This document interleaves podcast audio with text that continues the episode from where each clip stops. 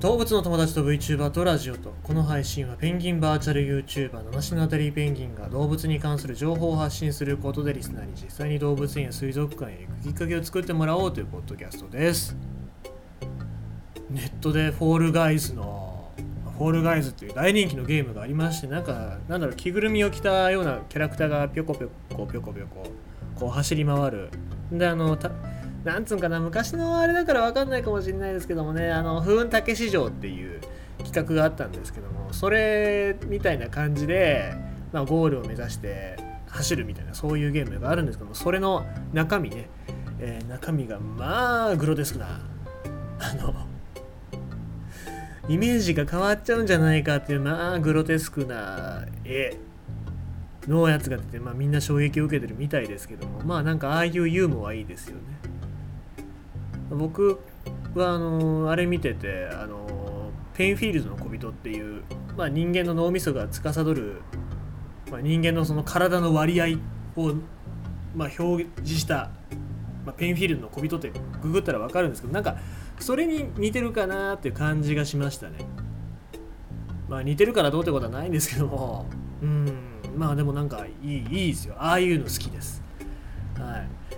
えー、ということであとまあツイッターのねトレンドを追っていくといろいろ今日は環境の話について、いろいろありましたね。まず中国。中国が、えー、温室効果ガスの削減しかもこれ実質ゼロにする。2060年までに実質ゼロにしますっていう目標をえー、掲げたっていうことで、まあ、これはあの国連総会で報告、えー、されたそうでございまして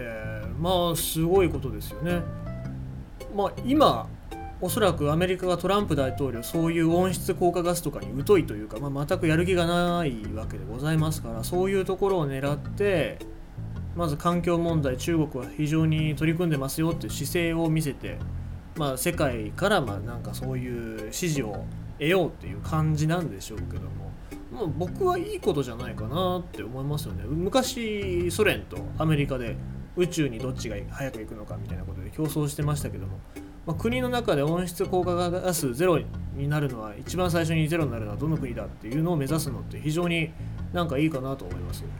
だから逆に言うとアメリカが今のままトランプ大統領になっちゃうとそういうところで遅れを取るんじゃないかなっていうふうに僕は思ってますからね。まあどうなるのか、まあ、選挙も気になりますけどもアメリカ。のただ、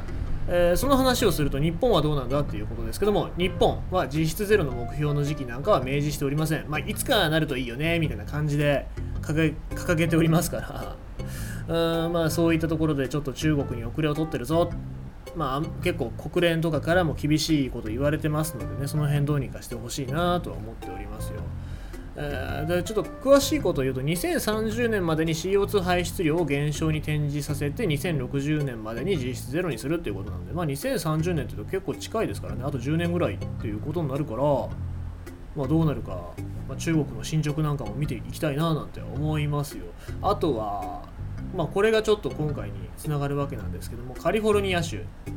カリフォルニア州でまアメリカは、まあ、そのなんだろう、国でうんぬんというより州でなんか動こうっていう感じになってますよね。で、アメリカのカリフォルニア州知事はガソリンエンジンを動力とする乗用車とトラックの州内での新車販売を2035年から禁止する方針を示したと。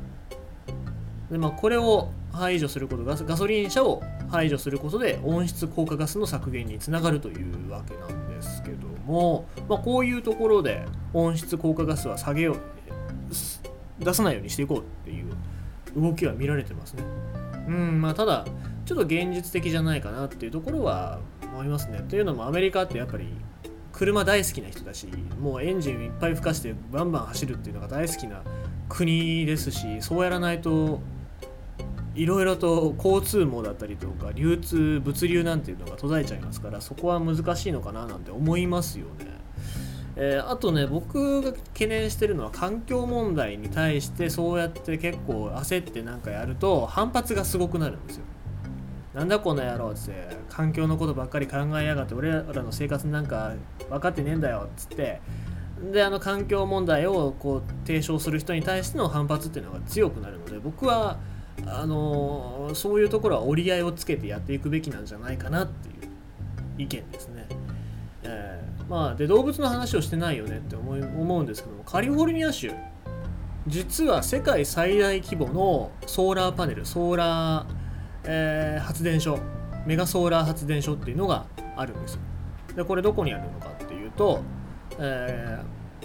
ー、モハーベ砂漠っていう、まあ、砂漠なんですよね。でだだっ広くてで太陽がすごい当たるからじゃあここにメガソーラー発電所を作ろうっていうことで、えー、14万世帯の消費者に、え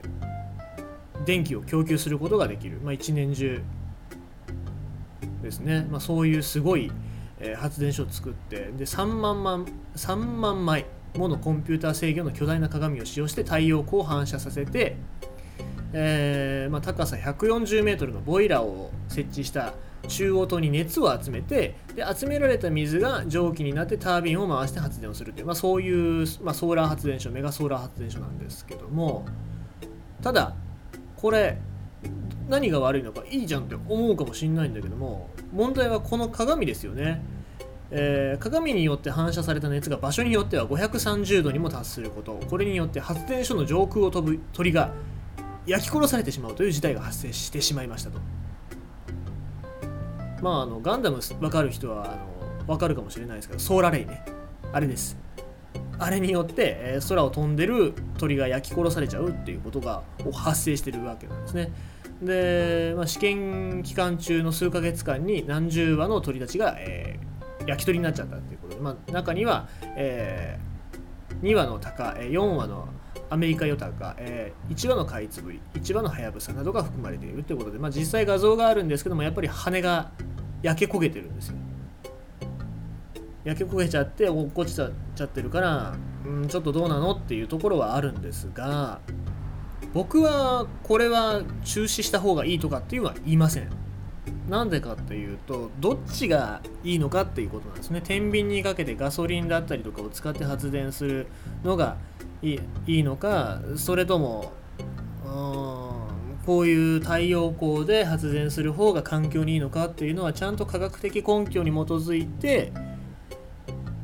使っていかないといけないなっていうのその中で鳥が犠牲になるよっていうのも踏まえていろいろと考えていかないといけないわけですので、